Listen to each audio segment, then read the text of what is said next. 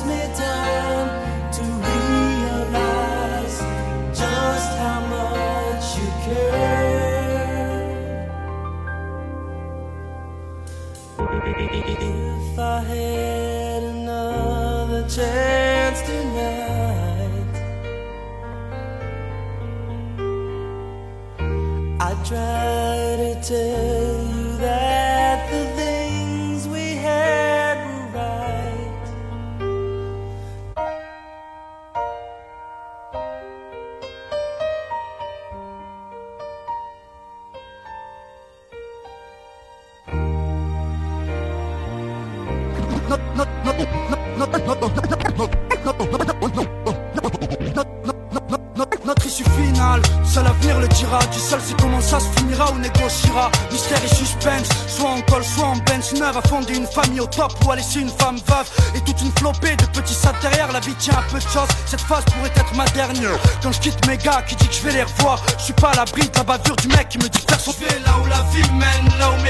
Je vais là où la vie mène, là où mes Je vais là où la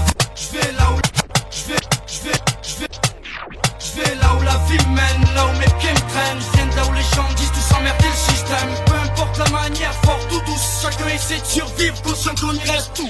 Et là où la vie mène, là où mes pieds me traînent. Je viens de là où les gens disent tous emmerder le système. Croire en l'argent, son pouvoir, le respect qu'ils dégagent. Puiser leur force dans l'amour, la haine, la peine ou la rage. Sommes-nous Ayez en honneur le sommeil et respectez-le. C'est la chose première. Et évitez tous ceux qui dorment mal et qui sont éveillés la nuit. Le voleur lui-même a honte en présence du sommeil.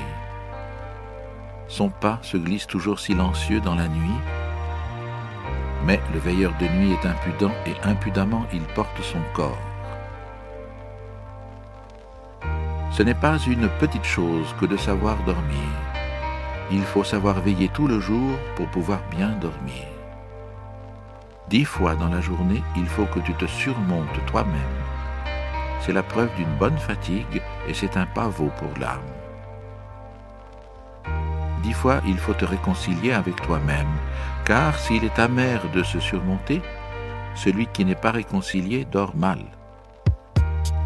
Il te faut trouver dix vérités durant le jour. Autrement, tu chercheras des vérités durant la nuit et ton âme restera affamée. Dix fois dans la journée, il te faut rire et être joyeux. Autrement, tu seras dérangé la nuit par ton estomac, ce père de l'affliction. Peu de gens savent cela, mais il faut avoir toutes les vertus pour bien dormir. Porterai-je un faux témoignage? Commettrai-je un adultère? Convoiterai-je la servante de mon prochain? Tout cela s'accorderait mal avec un bon sommeil. Et si l'on possède même toutes les vertus, il faut s'entendre à une chose, envoyer dormir à temps les vertus elles-mêmes. Il ne faut pas qu'elles se disputent entre elles, les gentilles petites femmes, et encore à cause de toi, malheureux. Paix avec Dieu et le prochain, ainsi le veut le bon sommeil. Et paix encore avec le diable du voisin. Autrement, il te hantera de nuit. Honneur et obéissance à l'autorité et même à l'autorité boiteuse. Ainsi le veut le bon sommeil. Est-ce ma faute si le pouvoir aime à marcher sur des jambes boiteuses? Celui qui mène paître ses brebis sur la verte prairie sera toujours pour moi le meilleur berger. Ainsi le veut le bon sommeil. Je ne veux ni beaucoup d'honneur ni de grands trésors, cela fait trop de bile. Mais on dort mal sans un bon renom et un petit trésor. J'aime mieux recevoir une petite société qu'une société méchante. Pourtant, il faut qu'elle arrive et qu'elle parte au bon moment. Ainsi le veut le bon sommeil. Je prends grand plaisir aussi aux pauvres d'esprit. Ils accélèrent le sommeil. Ils sont bien heureux, surtout quand on leur donne toujours raison. Ainsi s'écoule le jour pour les vertueux. Quand vient la nuit, je me garde bien d'appeler le sommeil. Il ne veut pas être appelé, lui qui est le maître des vertus. Mais je pense à ce que j'ai fait et pensé dans la journée. En ruminant mes pensées, je m'interroge avec la patience d'une vache et je me demande quelles furent donc tes dix victoires sur toi-même? Et quelles furent les dix réconciliations et les dix vérités et les dix éclats de rire dont ton cœur s'est régalé. En considérant cela, bercé de quarante pensées, soudain le sommeil s'empare de moi, le sommeil que je n'ai point appelé le maître des vertus. Le sommeil me frappe sur les yeux et mes yeux s'alourdissent. Le sommeil me touche la bouche et ma bouche reste ouverte. En vérité, il se glisse chez moi d'un pied léger. Le voleur que je préfère, il me vole mes pensées. J'en reste là debout, tout bête comme ce pupitre. Mais je ne suis pas debout longtemps que déjà je m'étends. Lorsque Zarathustra entendit ainsi parler le sage, il se mit à rire dans son cœur, car une lumière s'était levée en lui. Et il parla ainsi à son cœur, et il lui dit, sage me semble fou avec ses quarante pensées, mais je crois qu'il entend bien le sommeil. Bienheureux déjà celui qui habite auprès de ce sage. Un tel sommeil est contagieux, même à travers un mur épais. Un charme se dégage même de sa chair magistrale, et ce n'est pas en vain que les jeunes gens étaient assis au pied du prédicateur de la vertu. Sa sagesse dit veiller pour Et en vérité, si la vie n'avait pas de sens, et s'il fallait que je choisisse un non-sens, ce non-sens-là me semblerait plus digne de mon choix.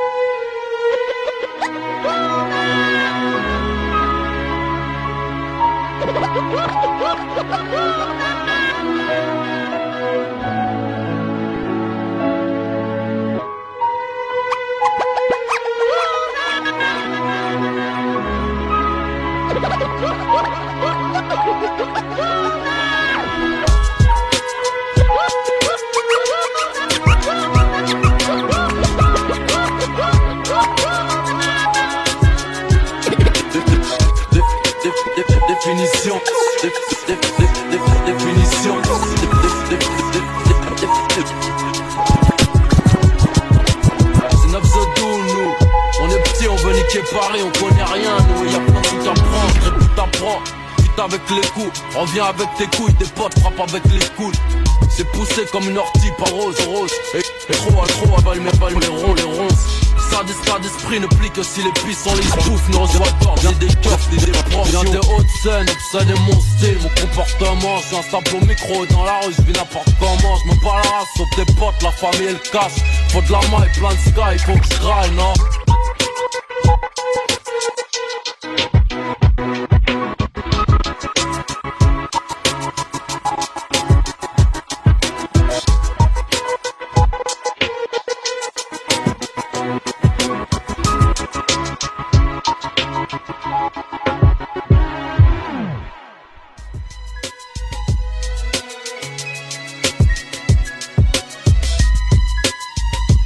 La rhétorique ne sert plus à rien. Euh, je vais illustrer ça. Parfois, on est confronté à des personnes qui veulent absolument débattre d'un sujet sur lesquels on a un désaccord. Et très souvent, pendant que la personne m'expose son point de vue, je me rends compte à quel point il me faudrait du temps pour tout reprendre à la base. En gros, pour lui expliquer euh, bah, les 35 années qui ont fait que je pense comme je pense. Parce que très souvent, j'ai l'impression qu'on confond ce que l'on pense et comment on pense. Et parfois, ce que l'on pense découle de comment on pense. Mais on ne peut pas expliquer à quelqu'un en quelques lignes comment on pense, on ne peut pas lui faire, pour parler comme Spinoza, euh, l'historique des causes et des effets qui nous ont conduits à penser comme on pense, et on s'aperçoit qu'il faudrait presque partir du, postulat initial, et un postulat par définition, c'est difficile à démontrer, c'est difficile à, à, prouver par des arguments.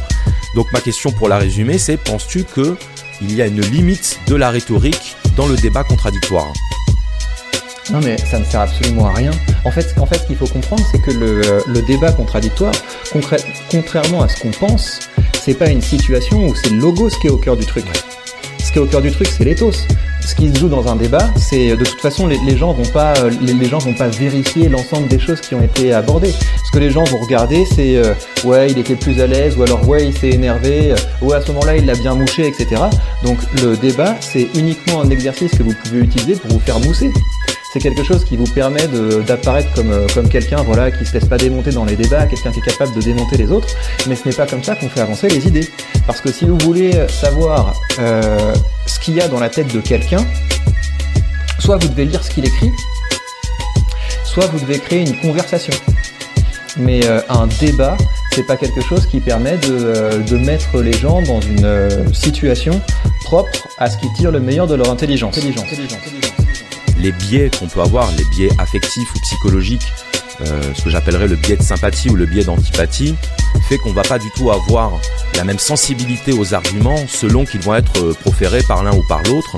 Euh, parfois, on va se montrer extrêmement exigeant dans la démonstration de quelqu'un avec qui on n'est pas d'accord, et quand quelqu'un avec qui on sera d'accord va exprimer une idée, très pauvre, eh ben, finalement on va la juger suffisante. Et ça, c'est quelque chose, je pense, sur quoi il faut vraiment mettre en garde euh, au niveau de notre perception du débat, c'est qu'en réalité, euh, on est la plupart du temps d'accord non pas avec celui qui a les meilleurs arguments, mais avec celui qui partage notre avis. Le débat n'est pas conçu pour aller vers la vérité, le débat est conçu pour cristalliser solidifier euh, les positions avant même le débat. C'est pour ça que moi je l'assimile à la logique du spectacle, parce que ça mobilise beaucoup les émotions et qu'on aime malgré tout la, mise en scène du conflit, quand bien même il serait euh, purement euh, intellectuel. On est dans une époque euh, dans laquelle la, violence physique est, proscrite, donc on, trouve des dérivatifs. On va trouver le sport, on va trouver les matchs de football qui sont une métaphore de la guerre, on va trouver le, le débat contradictoire qui va être une autre métaphore de la guerre. Premièrement, quelle est ma position à l'égard des autres hommes? Nous sommes faits certainement les uns pour les autres. Mais sous un autre rapport, je suis né pour être à leur tête comme le bélier est à la tête des moutons et le taureau à la tête de son troupeau. Part encore de ce principe plus élevé que si ce ne sont pas les atomes qui gouvernent l'univers, c'est la nature. Ce principe admis, il en résulte que les êtres inférieurs sont faits pour les êtres supérieurs et que ces derniers sont faits réciproquement les uns pour les autres. Secondement, examine ce que sont les hommes dans tous les détails de la vie, à table, au lit, etc. Rends-toi compte surtout des nécessités que leur imposent certaines idées et vois avec quel orgueil ils font tout cela. Troisièmement, dis-toi toujours que si les hommes se conduisent bien, il n'y a point apparemment à leur en vouloir et que s'ils se conduisent mal, il est clair qu'ils le font sans intention et par pure ignorance. Car de même qu'il n'est pas une âme qui se prive de la vérité autrement que contre son propre gré, de même il n'en est pas non plus qui se prive volontairement de traiter chacun selon son mérite. C'est là ce qui fait que les gens se révoltent quand on les traite d'injustes, d'ingrats, d'avares, en un mot, quand on leur reproche quelques méfaits à l'égard de leur prochain.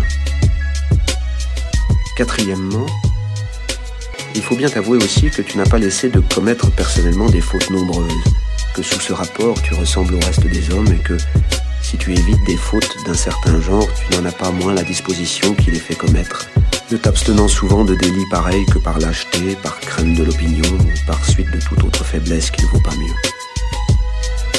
Cinquièmement, tu ne sais même pas très précisément si les gens sont en faute car il y a une foule d'actes qui se font par de très bons motifs, et en général, on doit prendre bien des informations avant de pouvoir rien dire de fondé sur la conduite des autres.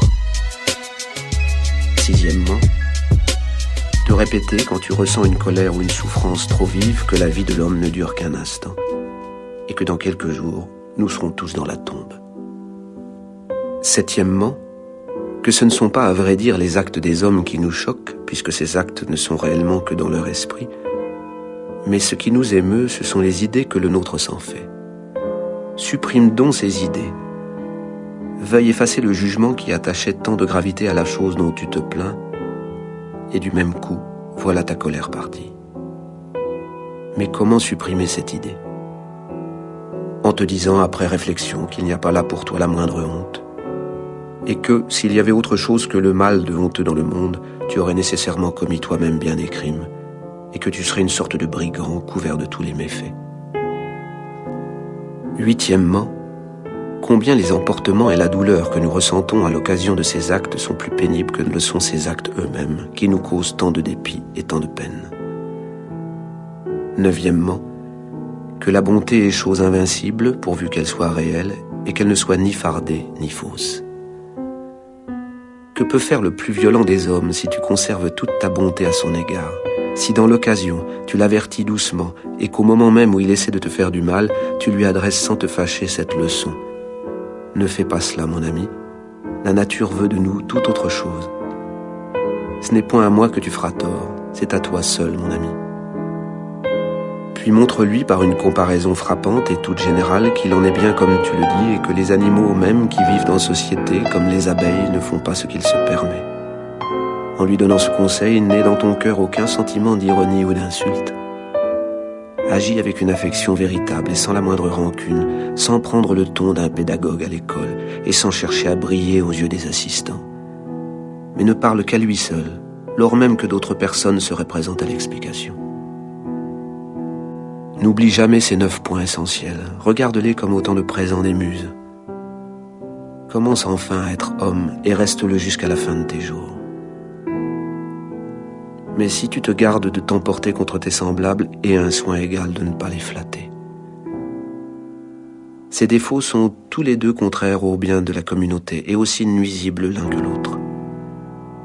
Quand on va se mettre en colère, il faut se dire que l'emportement n'est pas digne d'un homme et que la douceur et la bonté, de même qu'elles sont plus humaines, sont en même temps plus viriles que ce sont elles qui témoignent de la force, de la vigueur et du courage, et que ce ne sont pas du tout la colère et la mauvaise humeur, car plus l'attitude se rapproche de l'impassibilité, plus elle se rapproche aussi de la force. Si la douleur est un signe de faiblesse, la colère en est un signe non moins certain. Dans les deux cas, on est blessé, et l'on se rend à l'ennemi.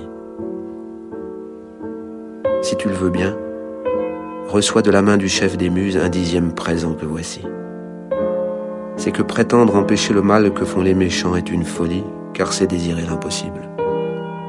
Mais leur concéder de faire du mal aux autres et prétendre qu'ils ne vous en feront pas à vous-même, c'est un acte déraisonnable qui ne va qu'à un tyran.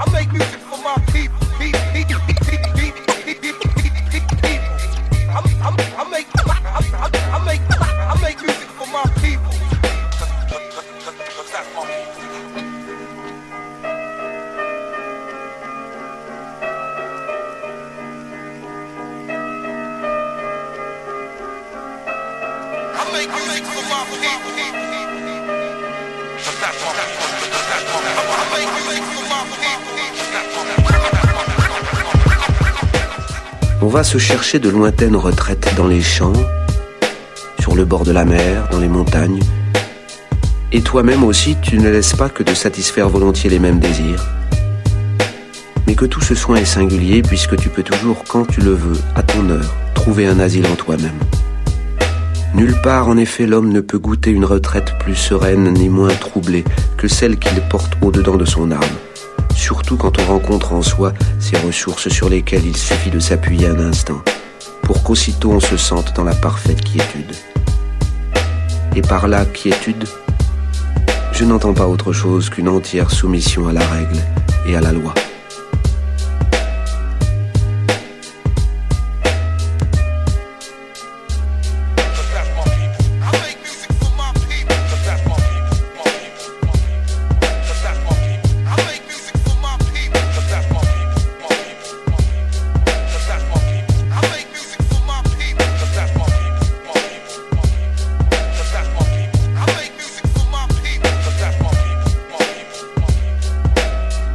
Quatre erreurs de ton guide, de ta raison, contre lesquelles tu dois surtout te prémunir par une vigilance constante et que tu dois effacer en toi dès que tu les surprends en te faisant les objections suivantes. L'idée que j'ai en ce moment n'est pas indispensable. L'acte que je vais faire est de nature à relâcher les liens de la communauté. Ce que je vais dire n'est pas ma pensée. Regarde en effet comme une des plus énormes fautes de parler contre ta conscience. Enfin, une quatrième erreur que tu peux avoir à te reprocher, c'est que l'acte dont il s'agit soit le fait d'un homme qui se laisse vaincre et qui soumet lâchement la plus divine partie de son être à la portion la moins précieuse, à la portion mortelle de son corps, aux voluptés grossières que le corps exige.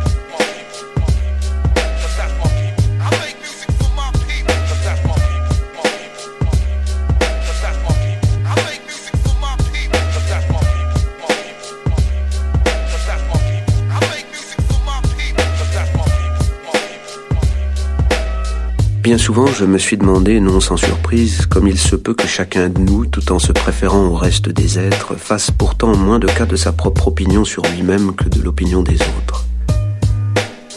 Si un Dieu veillant sur nous, ou un maître plein de sagesse, nous prescrivait de ne concevoir aucune pensée, de ne faire aucune réflexion sans l'exprimer à l'instant même où nous l'aurions dans l'esprit, nous serions incapables de supporter cette contrainte un seul jour tant il est vrai que nous respectons l'opinion que les autres se font de nous, bien plutôt que l'opinion que nous en avons nous-mêmes. Tant il est vrai que nous respectons l'opinion que les autres se font de nous, bien plutôt que l'opinion que nous en avons, en avons, en avons.